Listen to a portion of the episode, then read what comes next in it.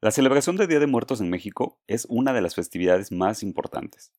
Sin embargo, la forma de llevarla a cabo es distinta dependiendo de cada región del país. En estos episodios hemos conocido la manera de celebrar esta fecha en ciudades del centro de la República. Y hoy viajaremos a la parte norte del estado de Veracruz para descubrir una forma particular de esperar a los difuntos en este primero de noviembre. Víctor Dionisio es el invitado de hoy, quien nos explica a detalle las actividades que se realizan en una localidad de este bello estado. Vayamos a escuchar su relato.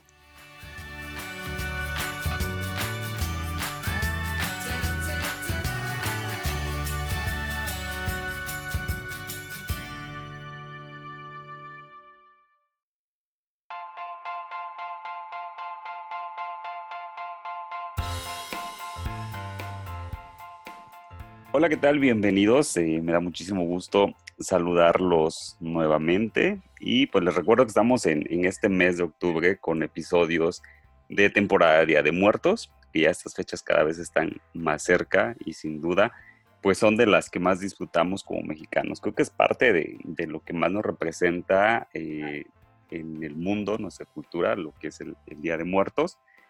Y bueno, eh, para eso ustedes saben que he invitado a varios, eh, pues, personas a estas entrevistas con esta temática especial de, Día de Muertos.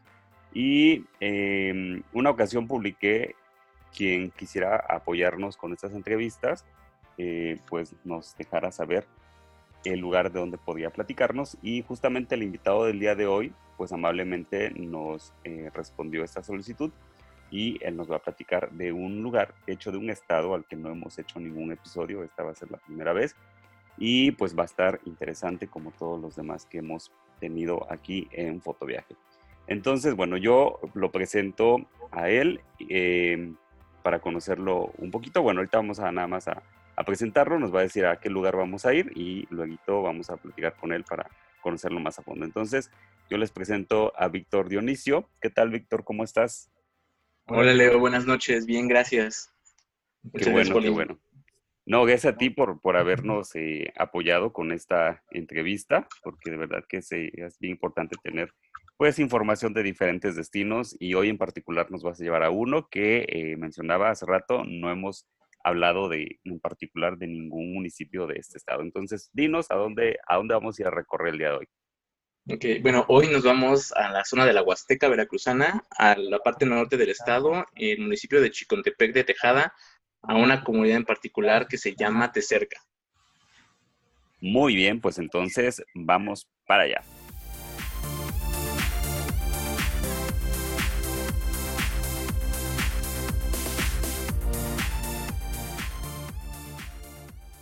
Ok, fotoviajeros, pues eh, vamos a conocer un poquito a Víctor. Y pues, eh, Víctor, ¿qué nos puedes platicar acerca de ti? Eh, bueno, me presento, me llamo Víctor Dionisio, tengo 24 años, soy ingeniero en ciencias de la computación de la UAP, actualmente trabajo como community manager en una agencia de autos. Órale, qué padre. Aparte, pues sí, sí, es muy interesante esta, esta área. Y pues igual soy fotógrafo, fotógrafo aficionado de arquitectura y paisaje. Mm, me gusta mucho viajar, siento que cada, en cada viaje puedes retratar momentos diferentes y únicos que los puedes compartir con toda tu familia o con tus amigos tiempo después. Muy bien. Oye, Víctor, ¿de dónde eres? Soy originario de Tlaxcala. Ok. Vivo en Puebla. Ajá. Y entonces soy una mezcla entre Tlaxcala, Puebla porque vivo aquí y mi familia que es de Veracruz. Ah, mira, interesante entonces. Yo pensé que eras de Veracruz. No, no, no. Mi familia materna es de Veracruz, mi familia paterna es de Tlaxcala y por cuestiones de la universidad yo vivo actualmente en Puebla. Sí, eh, como comentábamos, bueno, del destino que vamos a platicar, yo pensé que eras tú originario de, Veracruz. No, no, no. Mi familia materna, desde mis abuelos, eh, son de esa zona y pues me han inculcado también esa parte de las tradiciones y costumbres que tienen allá. Claro, por supuesto. Y eh, ahorita mencionabas que está o forma parte este lugar de lo que es la zona huasteca. Así es, la zona de, la Huasteca, exactamente, que es parte Veracruz, parte Hidalgo, toda esa zona de la, de la Sierra Norte, por así decirlo, de, del estado de Veracruz, ya casi colindando con, con Tamaulipas. Ya, muy bien. Ok, nos, nos dices, bueno, también que te gusta tomar fotos. ¿Tienes alguna cuenta especial de fotografía, alguna página en Facebook donde te podamos encontrar? Ok, pues sí, de hecho en, todas mis redes sociales eh, me encuentran como Víctor Dionisio. En lugar de, solamente tendrían que hacer el cambio en lugar de C con K. Con K, Víctor, ok. Víctor Dionisio. En todas, Facebook, Twitter, Instagram, TikTok. Ah, ok, perfecto, un TikTok. Muy bien. Ok, Víctor, y bueno, en este caso, ¿cómo llegamos a este, a este municipio o a este lugar? Ok, saliendo de Puebla tienen que ir por toda la zona norte, la, la autopista que los lleva prácticamente a Tuxpan, Tuxpan, Veracruz. Y de ahí ya tendrían que hacer una desviación al pueblo. Eh, es un poco tardado en llegar, aproximadamente son unas seis horas en llegar hasta el pueblo. ¿De Puebla hacia allá son aproximadamente seis horas? Más o menos, en carro. Ajá. En autobuses, pues más tardado. Más tiempo, claro. Sí, sí, sí. O sea, tendrían, por ejemplo, en autobús, las veces que he ido, es llegar a, la zona de Poza Rica, Veracruz, ahí tomar otro camión para un pueblo que se llama Álamo, que es un pueblo naranjero, y de ahí tomar un, pues ya es el transporte público, un taxi para llegar al pueblo. Ok. ¿Y por esta zona qué atractivos turísticos podemos encontrar? Ok, está a una hora prácticamente de la, de la playa, está a una hora de Tuxpan, Veracruz. Ok. Está la zona de Álamo, Veracruz, que es una zona que se dedica a la producción de naranja. Y, bueno, la cabecera municipal, que es el municipio de Chicontepec. Me imagino que debe ser un clima frío, ¿no? Fíjate que no, es un clima caluroso, pero como hay bastante vegetación, es no es bochornoso, por así decirlo. Es un clima bastante, es, húmedo. bastante cómodo, por así decirlo. Ajá. Y, por ejemplo, ahí qué actividades se pueden realizar. Me imagino que debe ser ecoturismo o alguna cuestión así, ¿no? Así es. Eh, eh, como es una zona de la sierra, por así decirlo, hay bastantes montañas, entonces eh, hay varios cerros a los que puedes subir y la vista que tienes de, de la zona de la Huasteca o de la zona del municipio es increíble, la verdad. Aparte de ríos, eh, cascadas que tienen cerca del lugar. Claro, este es un destino entonces eh, interesante para todos los fotoviajeros que les gusta, yo creo que la aventura y que les gusta también esta parte de estar en contacto con, con, la naturaleza. De pronto es creo que el tipo de turismo que mucha gente busca precisamente por, por esto de las experiencias, por las eh, aventuras que puedes encontrar durante el recorrido. Así es, es prácticamente una desconexión completa del, día a día, porque en esa zona no hay muchas, no hay mucha señal, entonces vas y te conectas ah, contigo mismo porque no hay señal, entonces vas, disfrutas, estás en compañía de, las personas con las que vayas, te desconectas completamente de, de, tu día a día, del ajetreo de la ciudad, ¿no? Wow, sería muy difícil para mí eso. Porque estoy pegado al teléfono. también. O sea, estar checando WhatsApp, Facebook o Twitter y es, no puedes checar más que irte a cierta zona para hacer una llamada telefónica. Nada más. O sea, no hay datos telefónicos, simplemente señal para hacer una llamada. Sí, porque está complicadísimo. Ahorita todo el mundo lo, bueno, la mayoría de las personas estamos pegados al teléfono y queremos subir todo y demás, y entonces sufrimos cuando se nos cae la red o simplemente en algún lugar que no haya, híjole, nos hemos vuelto tan dependientes a esto. Sí, sí, fíjate que sí. Entonces, ir a este lugar para mí es como que un desconecte un completo de la, de la civilización, de la sociedad, por así decirlo, para, para estar tranquilo, hasta eso regresas tranquilo, regresas sin estrés y recargado de energía. Claro, ok. Bien, y bueno, entonces ahora sí vamos a empezar a platicar acerca, bueno, de cómo viven, eh, en este caso, las personas de este lugar, las tradiciones de Día de Muertos. ¿Cuándo empiezan con la preparación, porque hemos eh, escuchado ya en los episodios anteriores que hay lugares que empiezan incluso un mes antes, o sea, sí toman varios días. Así es, sí. Bueno, en este lugar igual la celebración empieza un mes antes, justamente en las, el día de San Miguel. Ese día es... El 29 de septiembre. 28, Exactamente. Sí, el 29 de septiembre inician con todas las celebraciones. Les dicen que es como la primera llamada, por así decirlo, en el que preparan la comida. Allá es mm, por tradición preparar tamales. Sí. Algunos ponen café, refrescos, cervezas, este, agua y se encienden las primeras velas. Un el 29. Exactamente. Ajá. Se preparan tamales y se ponen en, en, la mesa. O sea, como tal, todavía no se prepara una ofrenda como tal, pero ya se empieza a preparar comida para llamar a, a sus difuntos. Ah, mira, desde el 29. Desde el 29. De ahí a mediados de este mes, que es el día de San Lucas, no recuerdo bien ahorita la fecha, el día de San Lucas. Creo que es el 15 más o menos, ¿no? por ahí. Por ahí más o menos. Hacen la segunda llamada, por así decirlo, previos ya a la celebración mayor. En el que igual ese día preparan la comida, van al cementerio y limpian las tumbas. Ah, ok si ya hay flor de muerto, flor de cempasúchil, pues ya empiezan a adornarlo, sino con flor normal. Ajá, ¿y a eso le llaman este segunda llamada? Por así decirlo. Ajá. Es como que ya 15 días antes prácticamente ya de la, de la del día mayor. Claro, del, del 31. Ajá, exactamente. Y estas actividades, por ejemplo, esta que me mencionas, la, de, la del 29, y la siguiente de, San Lucas, ¿son actividades donde participan toda la familia? Exactamente, participan todos. Toda la familia se reúne eh, para, uno, para preparar la comida, en, el caso, las mujeres preparan los tamales y los hombres se dedican, se van al cementerio a limpiar las tumbas, a quitar ya sea ah, o lo que sea, para que queden limpias. Y ya al final, en, se empieza en el día y ya en la tarde, mediodía, todos van a las tumbas a limpiar y ponen un poco de comida.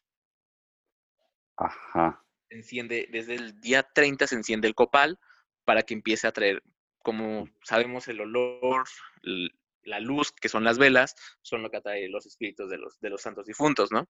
Claro. Y, por ejemplo, ahorita que mencionabas los tamales y que hablabas de comida, en esta región, ¿qué es lo más típico de alimentos? ¿O los tamales? ¿De qué tamales son?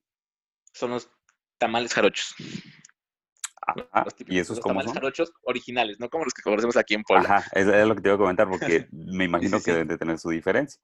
Sí, hay una diferencia. Por ejemplo, hay, hacen varios tipos de tamales, pero en especial para el Día de Muertos para cada difunto, digamos que en una casa, un ejemplo, hubo tres difuntos, a cada difunto se le tiene que hacer un tamal es, eh, único para esa persona. Ese tamal es un tamal de un pollo completo envuelto en hojas de, plátano. ¿Cómo que es? ¿En serio? En serio. Es un tamal completo, o sea, es como del tamaño de como, pues como unos 50 centímetros más o menos. Ajá. O un poco más. Es el pollo completo como tal que se cose al vapor. Ajá. Envuelto en hoja de plátano. Y dependiendo del número de difuntos que tenga la familia, es el número de tamales que va a tener cada, cada difunto. Pero entonces es como, como meter todas las piezas del pollo, envolverlas en, hoja de, plátano y le ponen la masita esta del, del tamal, o es la pura carne. Exactamente, o sea, el, proceso tradicional te voy a dar, te voy a pasar la receta, secreta de mi abuela y de mi mamá. ok. Pero es, o sea, la hoja, la hoja grande, la hoja de tamal, digo, pero la hoja de plátano. plátano. Ajá, la hoja de plátano que allá se da mucho. Literal son hojas grandes, como de un metro más o menos. Se ponen varias capas, se pone la capa de masa, se pone la salsa ah, especial, esa sí no te la voy a decir, la salsa especial, el pollo completo, o sea, así como que se forma como el tipo pavo que comemos en, Navidad, así se, forma para que quede como un cuadrado, se, vuelve, se envuelve con masa y se enrolla con las hojas de plátano. Ok. ¿Y se cuece en, qué? en, vapor. Son, son como cacerolas, cazuelas, por así decirlo, de, De barro. No, no son de barro. Mm.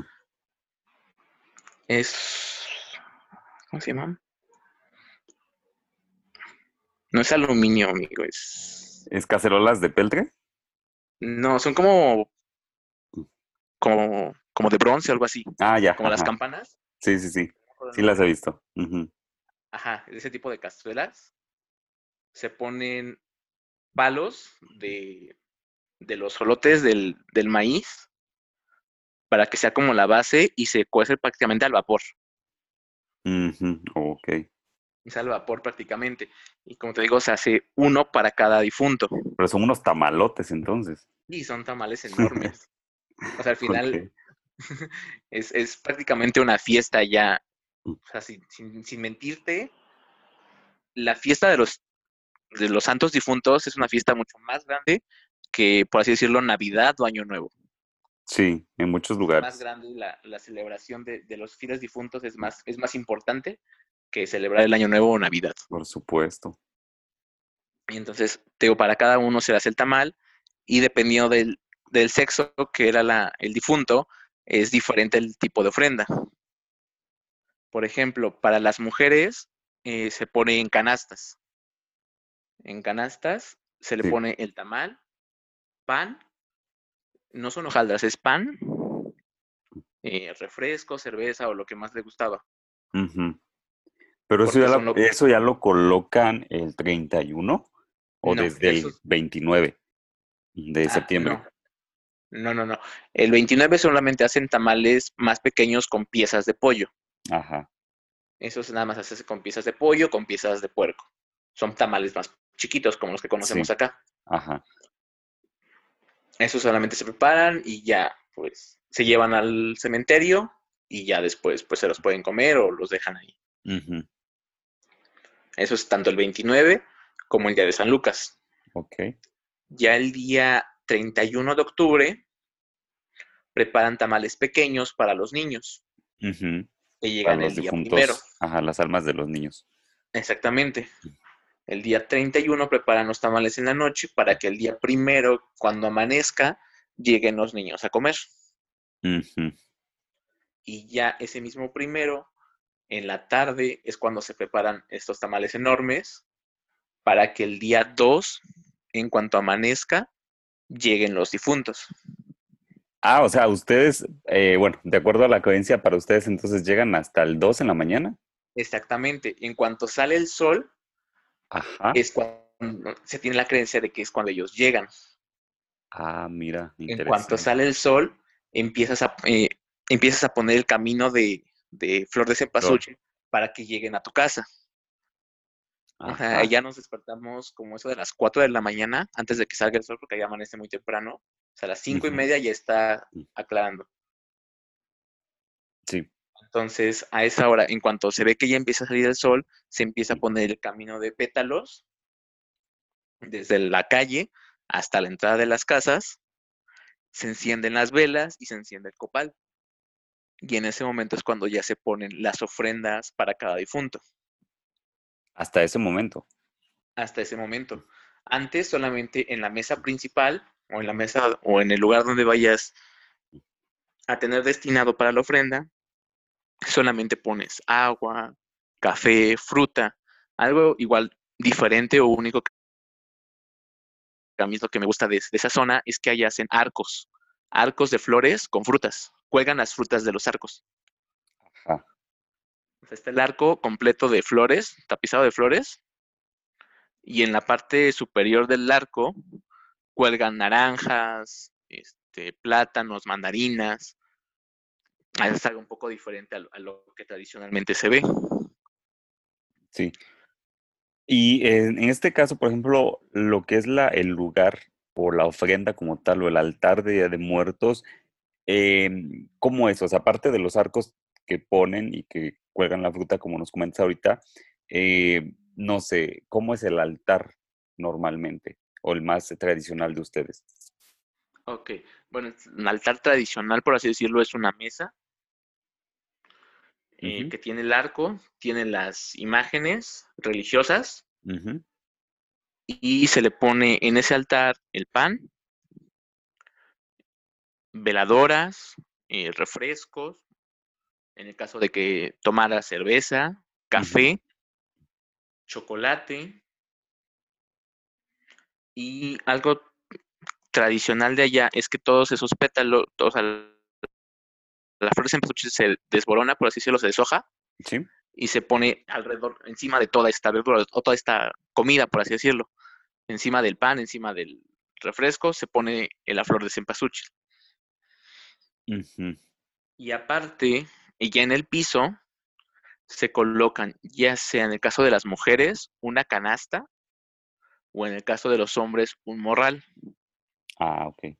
O sea, por ejemplo, la canasta igual lleva el tamal, el grande, Ajá. pan, el refresco, cerveza, en el caso de algunos, pues no sé, tabaco, cigarros, y cada uno lleva una veladora, un cirio prácticamente, es una vela muy larga de color amarillo. Eso se pone en el piso porque se tiene la creencia de que eso es lo que el alma se va a llevar de regreso. Claro. Eso sucede durante todo el proceso de la mañana. Termina como eso de las 11 de la mañana. Después, al mediodía. Mm, del día 2. Del día 2. Ajá. La gente, toda la gente, todo el pueblo va al cementerio a poner la misma ofrenda. Se llevan las canastas, se llevan ah, los morrales y prácticamente se come con el difunto. Ponen encima de las tumbas toda esta comida, se limpia igual ahí, se pone el arco de flores, se, se riega con agua bendita y siempre hay una persona que se dedica a rezar. Allá como tal hablan náhuatl, entonces esa persona reza en náhuatl. Ok. En cada una de las, de las tumbas, por así decirlo, se le dice que rece y empieza a rezar por cada uno. Así se queda, nos quedamos como una hora, dos horas ahí y ya después puedes regresar a tu casa. Ajá. Después de eso, se tiene la creencia que hasta que se oculte el sol es cuando ellos ya se empiezan a ir. Hasta que se oculte el sol. Entonces, como eso de las 5 o 6 de la tarde, toda la gente se vuelve a reunir en otro punto de, la comunidad. De igual manera, llevan comida, refrescos, cervezas, pan, y todos lo ponen en un mismo lugar. Toda esa comida, de todos, de todos los habitantes de la comunidad. Ajá. Esto con la creencia de que aquellos que ya no tienen a quién visitar, se no regresen con las manos vacías. Ah, mira sino que regresen, que regresen con algo, ¿no? Y entonces regresan con algo de cada uno de sus vecinos, por así decirlo. Wow, eso sí es, es muy padre. Pero ¿en dónde colocan esto? ¿En la calle? ¿En alguna casa? En la calle, en la calle. O sea, literal salen al, a la calle principal, por así decirlo. Ajá. Y cuando se va ocultando el sol, es cuando salen a, poner toda esta comida, porque se tiene la creencia de que cuando se oculta el sol es cuando ellos ya se pueden ir. Claro. Ok, fíjate que eso se me hace este, muy, muy bueno. Realmente es la primera vez que escucho que se ponga pues este tipo de, ofrendas para las personas que, no tienen quien las reciba. Y sobre todo que es algo por parte de toda la comunidad, que no es una familia, sino que son todos, ¿no? Como que se me hace muy solidario, un gesto muy solidario. Así es, sí, pues prácticamente al no ser una comunidad tan grande, por así decirlo, pues todos se conocen, ¿no? A final de cuentas pueden ser primos, parientes, ¿no? Pero probablemente no sé, su familia ya emigró o ya no se encuentra ahí. Entonces, es un acto así de solidaridad, por así decirlo, para que todas las almas o todos los difuntos regresen con algo, que no se regresen con las manos vacías, por así decirlo. Órale. Y, ok, las ofrendas me imagino que entonces, o los altares de Día de Muertos, dices que solamente es una mesa, no son como las que se manejan aquí en Puebla, que son de tres niveles. Ajá. no son tres niveles o siete niveles, no. Solamente es la mesa tradicional, donde ponen comida, por así decirlo, general, y aparte el, el exclusivo para el difunto, ¿no? Ajá, ¿y suelen poner la foto también de la persona? Si es que la tienen, sí. Ajá. O sea, sí es un elemento que está presente también. como parte de. Ajá, exactamente. Están las imágenes religiosas y la foto en el caso de que la tengan. Ajá. Y las personas, ajá, perdón.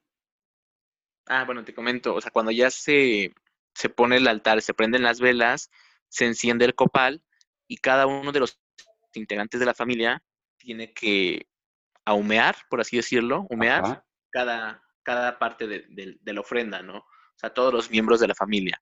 De, Empezando, ahora sí que por, por jerarquía, ¿no? Desde los abuelos, después los hijos, los nietos y así. Entonces, por ejemplo, en mi casa, en, en tu casa en Tlaxcala. Gracias.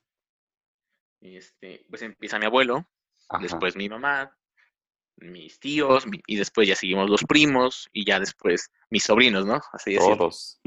O sea, todos tienen que, que, humear la ofrenda con el copal. Mm, y los elementos que se colocan ahí, por ejemplo, eh, ¿utilizan el papel picado y estas cuestiones que se manejan por acá o nada de eso? No, nada de eso. Todo muy natural, muy artesanal. Así es. Exactamente, son los morrales y las canastas y, el, y, únicamente la flor de cempasúchil. No se ocupan lo que ocupamos aquí en la ciudad, que es el papel picado, que creemos que también tiene un significado, que también tiene un significado, eh, por ejemplo, las calaveritas de azúcar tampoco se ocupan. Los gallitos tampoco se ocupan, ¿no? O sea, prácticamente todo es natural, únicamente se pone fruta, pan y lo que le gustaba al difunto, aparte de su tamaño. Claro. Y bueno, en otras, en otros episodios, bueno, hemos platicado o nos han contado que muchas, bueno, no, no siempre, pero la gente suele salir a recorrer las ofrendas en las diferentes casas y pues las personas de la ofrenda generalmente les dan algo pues a las personas que llegan a visitarla. En este caso sucede algo similar. Ah, ok. Sí sucede algo similar. Eh, por ejemplo, como al ser prácticamente todos muy cercanos o entre familia, eh, probablemente la otra ofrenda sea tu padrino de bautizo a tu padrino de bautizo le tienes que llevar una canasta con un tamal, pan y refresco. Es de regla, por así decirlo, es tradición, por así decirlo. Sí, claro. Por ejemplo, hay un, por ejemplo, hay una persona que tuvo cinco ahijados en esa comunidad, pues los cinco ahijados tienen que ir a visitarlo y llevarle su canasta. Pues entonces sí es, sí es toda una fraternidad realmente en la, en la comunidad. Como dices, como es pequeña, pues la gente se conoce, no tiene una relación muy estrecha entonces. Sí, así es. Entonces sí, o sea, los ahijados tienen que ir con el, con el padrino o la madrina a llevarles comida, la canasta con el tamal, este pan y, y, refresco. Y ya el padrino les tiene que regresar, ya sea con, no sé, algún animal, algún pollo, o con otra canasta, o con dinero. Ah, pero, o sea, pero entonces me, hablas de que el padrino es una persona, o sea, yo, yo imaginé que llevaban los ahijados las cosas a la ofrenda. No, no, no, se las llevan directamente al padrino. O sea, no al, no al difunto. No, al padrino. Ah, ok. O sea, tienes que preparar, aparte para tus difuntos, para tu padrino. Órale, eh, ¿esté difunto o no esté difunto? O sea, le tienes que llevar. Ajá, o sea, en el caso de que esté difunto sería al hijo. Ah, mira. Interesante. Híjole, pues aquí le va muy bien a los que tienen muchos ahijados. Exactamente. Bueno, que ellos también tienen que dar algo de regreso. Ajá. El padrino también tiene que dar algo de regreso a los ahijados, como símbolo de, de agradecimiento, por así decirlo. Claro. Ok, qué interesante, ¿eh? Realmente es, es, algo que no se ve. Sí, no, no es algo muy común. Sí, así es. Ahorita que nos estás contando, pues sí es una, una comunidad muy fraterna, entonces. Sí, la verdad es que sí. O sea, la verdad, pues, al no ser tan grande, todos se conocen y al final todos se, se llevan bastante bien. Y pues entre todos, eh, la solidaridad entre ellos es, es, es muy bonita, la verdad. Es algo que ya no puedes ver en la ciudad. a final de cuentas. No, no, no, eso se pierde totalmente. Sí, sí, sí. Ahí prácticamente puedes dormir con la puerta abierta y no va a pasar absolutamente nada y no te van a entrar a robar para nada. Ajá. Y, pero bueno, es que es curioso porque ahí ustedes lo, lo manejan el Día de Muertos, específicamente el 2, em, con la creencia de que llegan ese día. En muchos lugares pues sabemos que es el primero y el 2 a las 12 del día ya se están retirando. Entonces, Ajá, exactamente. híjole, es como, o sea, vivimos en un país que tiene tantas em, maneras diferentes de acuerdo a, a, pues las diferentes regiones y esto es algo interesante, ¿no? Lo que, lo que nos platicas. Pero entonces en el caso de- del Día de los Difuntos Niños, que es el 31, ¿ahí qué pasa? O sea, ¿a qué horas se supone que llegan? ¿O llegan también hasta el 2? ¿O cómo es, cómo es la creencia ahí? Ajá, igual que como los grandes, se tiene la creencia que los niños llegan el día primero Ah, cuando sale el sol, Ah, mira. pero ellos se quedan hasta el 2. Ajá, se regresan O con sea, no se regresan digamos. solos, sino que ya el día 2 se regresan todos juntos. Ok. Órale, qué bonito, ¿eh? Así es. Y ya de ahí, o sea, continúa. O sea, a pesar de que se cree que el 2 termina, se tiene la creencia que se termina todo hasta la siguiente semana. Una semana después del 2, siete ajá. días exactos, se termina completamente la celebración. ¿Y cómo se termina? El- digamos que dependiendo del número de difuntos, se van prendiendo una veladora por cada uno. Un día uno, otro día otro, otro día otro, ¿no? Ajá. El día, a la semana siguiente, se tienen que prender todas las veladoras de todos sus difuntos hasta que se consumen. Ah, Una vez que se consumen las veladoras, las velas, ajá. se da por terminada la celebración. Ah, ok. Se ok, O sea que si son muchos difuntos van a ser eh, varias velas y hasta que todas se consuman. Ah, exactamente. A la semana siguiente del 2, al- los siete días exactos, el 9, Ujú. por así decirlo, se tienen que prender todas esas veladoras hasta que se consuman, hasta que estén, puede quedarse toda la noche, pero hasta que se consuman, Ajá, nadie las tiene que apagar, se tienen que a consumir solitas. Una vez que se consumen, se da por terminada ya la celebración y se levanta la ofrenda. Y en el, el decir la levantada de la ofrenda, ¿cómo es? ¿Nada más de retirar las cosas de la mesa? Sí, prácticamente se junta toda la familia en la mesa y se come todo lo que estaba ahí. Ajá. Eh, se comparte, me imagino. Exactamente. Ok. Oye, pues es, es realmente curioso porque, pues igual terminar la, la, la celebración de Día de Muertos hasta el 9, creo que es la Sí. primera vez que lo escucho, ¿eh? No he escuchado que eso sucediera generalmente el 3, y, o sea, el 2 en la, en la noche, para el 3 ya no hay nada. Ajá, exactamente. Pero No, pero sí sí, aquí sí se tiene la, la, la fi- la finalización o la culminación del Día de Muertos es hasta el día 9, que se consumen todas las veladoras y ya se puede levantar la ofrenda. claro. Ok, oye, pues sí, es realmente interesante y te decía bien diferente a, a cómo se realizan otras partes. Es, es algo que yo no conocía, pero ¿eso se hace en, en varias comunidades del estado de Veracruz o es muy particular de esa zona? Es muy particular de la zona de la Huasteca. Sí sé que en varias zonas de esa zona, de, de la zona norte del estado de Veracruz, ajá, se hace así. ok. ¿Y ahí cuáles son las, eh, bueno, las, no sé si llamar, bueno, las etnias o los grupos que se encuentran en esa región, aparte de los, este, bueno, no sé si sean nahuas o, o que quiénes son los que habitan en esta región. Ajá, los nahuas prácticamente, todos hablan, hablan náhuatl, Ajá, todos, todos, todos.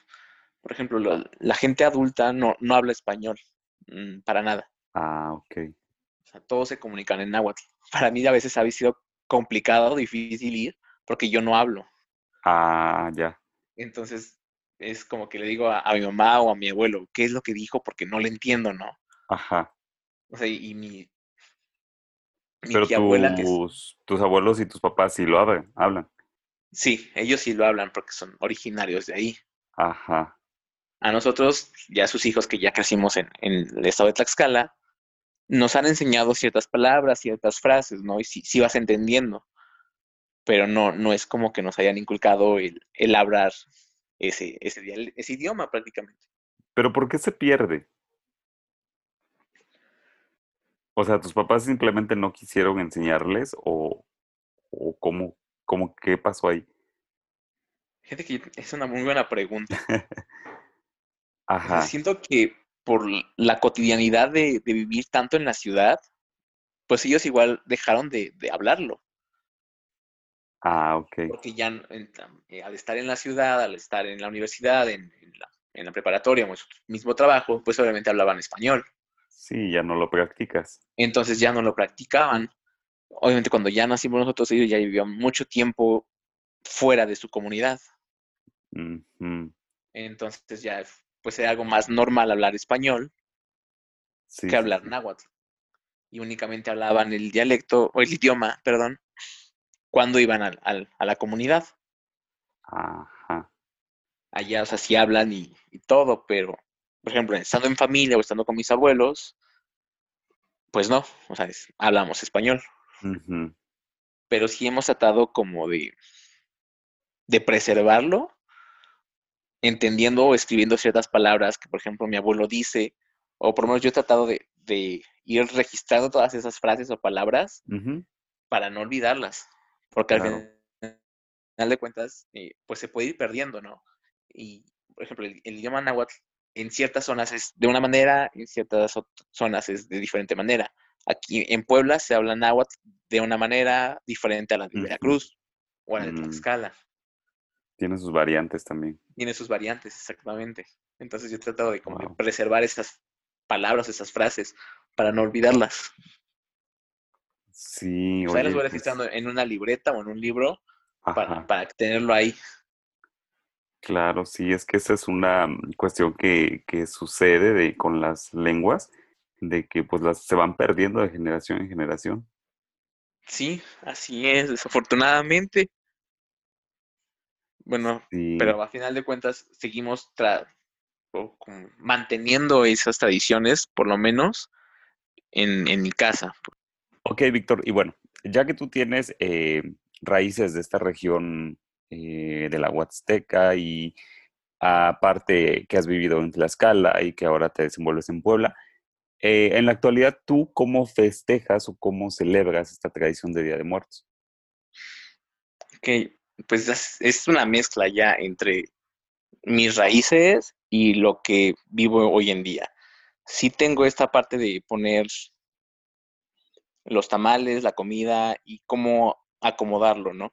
Pero igual voy agregando ya cuestiones, por así decirlo, del centro, que es el papel picado, que son las calaveritas de azúcar, este, que son los dulces típicos, ¿no? Que allá no se ponen, que son el dulce de calabaza, el dulce de chilacayote, ¿no? Que Sí, allá no se ocupan, ¿no? Aparte de poner, bueno, ya aquí ya no ocupo las, las, las velas completas, sino pues veladoras normales, ¿no? No, no pongo los, los canastos o los, o los morrales, pero sí ujú. se hace con toda la intención, ¿no? Aquí igual pues ya pongo la, que la cruz de, de flor, la cruz de sal, la cruz de tierra, ¿no? Y Sí. es una mezcla, por así decirlo. Y los tamales ya no los haces. Sí, fíjate que sí. Sí, ah, mira, eso no sí puede faltar entonces. Esos no pueden faltar. En mi familia, Ah, aunque no vayamos, eso sí nos, eso sí nos juntamos eh, en de familia para hacer los tamales. Eso sí no puede faltar. wow, ok, eso sí es. Porque, eh, pues sí, no, no hacemos uno por cada uno, hacemos prácticamente uno, un grande y los demás pequeños. Pero sí, los tamales jarochos no, no pueden faltar en, en la ofrenda. ok, perfecto, que eso, eso sí se, se conserva, la parte de la gastronomía. Sí, sí, sí. Ok, bien, pues entonces ya eh, nos platicaste acerca de, de cómo se vive esta tradición de Día de Muertos y sí, totalmente diferente a lo que estamos acostumbrados. Y como mencionas, es que ahorita ya en las ciudades de pronto se colocan las ofrendas, pero yo creo que ya muy, muy pequeñitas, o sea, lo que es en una ciudad, aunque seamos gente de pronto que vengamos de alguna localidad, de algún pueblo, eh, en la ciudad a lo mejor también por la cuestión del espacio, ya no se presta tanto a que montes un altar enorme o que pongas como que muchas cosas, ¿no? De pronto ya nada más es una mesa pequeña y pues como los, los elementos indispensables, el agua, las velas, las flores, no sé, la comida, pero ya no con esa majestuosidad con la que se hacen en las comunidades. Sí, así es, no, ya no. Pero bueno. Sí, ya nuestro día a día ya no nos permite hacer o tener el tiempo para, para dedicarlo a hacer una ofrenda tan monumental, ¿no? Sí, fíjate que eso de la cuestión del tiempo también. Eh, a mí me pasa, por ejemplo, que eh, pues antes cuando eres niño, de pronto que no tienes obligaciones ni trabajas, pues estás más tiempo en, la casa y pues colaboras a lo mejor colocando la ofrenda y demás.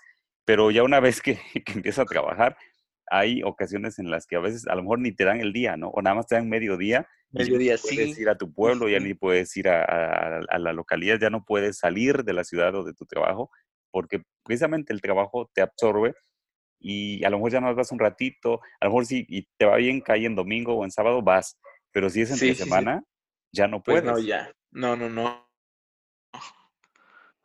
Esa es una realidad. Sí, desafortunadamente, pues se han perdido eso, eso un poco, pero creo que pues también esta parte de, de, redes sociales o de los medios digitales también nos permiten, yo creo, pues recuperar nuestras tradiciones, recuperar nuestras raíces y, y recordar que también, pues México es un país multicultural que, en el que podemos conocer muchísimo. Hoy conocimos parte de cerca de Chicontepec, Veracruz, pero hay muchísimas más comunidades que hacen cosas completamente diferentes y también muchas veces no sabemos cómo es que lo viven en esas zonas.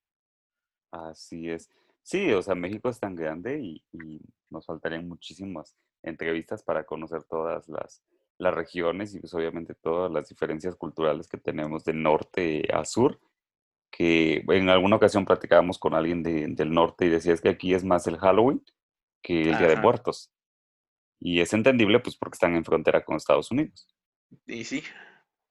Y acá pues todavía como que en el sur y centro es un poquito más tradicional. El Halloween obviamente viene, invade, eh, los niños ahora se disfrazan y salen a pedir la calavera y así, pero eh, pues sí, tratamos también de inculcarles esta cuestión de, de, colocar la ofrenda. Y sí, pues sí, de hecho sí, pero también por ejemplo las películas que han salido creo que también han influenciado en recuperar esa parte de la tradición. Sí, lo hemos visto. Que han salido han, tratado de recuperar lo que somos. Claro, y que comentamos en un episodio pasado que viene una, pues una compañía extranjera a darle realce a esta tradición de Día de Muertos y pues que es, decíamos, un retrato fiel de, de cómo se viven las tradiciones y cómo se vive en las comunidades. Así es. Con esta celebración. Bien, Víctor, pues mira, qué, qué gusto haber platicado contigo. Nos eh, llevaste a conocer y, bueno, a vivir de algún modo las tradiciones de este, de este lugar. Y pues no sé, algo que quieras comentarnos, alguna recomendación que quieras hacernos, algo adicional para ir cerrando. No, pues simplemente no olvidar eh, de dónde venimos, porque esas son las bases para saber quiénes somos y qué es lo que vamos a hacer. Recordar eh, de dónde venimos, nunca, nunca perder de vista esa parte de tus tradiciones y costumbres, porque eso es lo que nos ha forjado, nos ha hecho el México que somos o las personas que somos. Siempre tener en cuenta esa parte o esas y, y no dejar tampoco olvidadas esas comunidades o esas zonas que probablemente no tengan acceso a tecnología o no tengan acceso a la comunicación como lo tenemos en la ciudad, ¿no? Recordar que ellos también son, son México y son, son nuestros vecinos, son, pueden ser nuestros vecinos, pueden ser nuestra propia familia. No olvidar esa parte de, de humanidad. Por supuesto, eso es algo que, que debemos de mantener y sobre todo, pues como decíamos, los que de pronto tenemos raíces o que venimos de, de localidades, pues eh, seguirlo presumiendo de algún modo, ¿no? Porque es eh, una herencia cultural y que aunque te vayas a la ciudad o estés en el lugar que estés, pues trates, si no de seguir al pie de la letra de las tradiciones, pero al menos de, de mantenerlas y pues de conservar un poquito a manera de que eh, pues se conserven, no, no se queden en el olvido. Claro que sí, de hecho. Bien, Víctor. Pues, em, Víctor, yo te agradezco por habernos eh, dado la, entrevista, por esta charla, eh, pues muy interesante. Y pues ya estamos a escasos días de que se lleguen estas, estas fechas y pues nada más toca hacer la respectiva celebración como la tengamos en nuestra ciudad en donde estemos actualmente viviendo. Y pues bueno, fotoviajeros, espero que estos episodios les hayan eh, llamado, bueno, les haya gustado sobre todo, que les hayan dado información suficiente para valorar lo que tenemos en, nuestro país. Em, quizá no hablamos tanto de la parte turística de estos destinos, pero sí valía la pena eh, reconocer ah, y hablar precisamente de las tradiciones que tienen en los diferentes lugares que durante estos episodios hemos estado eh, conociendo. Y pues bueno, ya para finalizar, eh, les recordamos nuestras redes sociales. Eh, Víctor, ¿cómo te pueden encontrar en Instagram? Como Víctor Dionisio. Como Víctor Dionisio, Víctor con K. Eh, ahí lo, pueden encontrar. Bueno, yo también les voy a dejar su, su, cuenta en la descripción del podcast. Recuerden que nos pueden escuchar por Spotify y también por Apple Podcast y por Google Podcast. Y la mayoría de las plataformas de podcast ahí estamos. Entonces, nos pueden dejar sus estrellas y sus calificaciones en Apple Podcast. Y em, pues eh, nos pueden seguir también en Instagram como Fotoviaje Podcast y mi cuenta personal León-Nocturno. Entonces ahí les estamos subiendo las fotos de nuestros invitados y obviamente también de los diferentes destinos a los que estamos, em, estamos recorriendo. Recuerden, el siguiente miércoles todavía nos vemos por acá, estamos casi cerrando temporada. Entonces, pues yo los espero el próximo, la próxima semana a partir de las 7 de la noche, el miércoles, con un episodio nuevo en esto que es Fotoviaje. Me despido de todos ustedes. Hasta luego, fotoviajeros.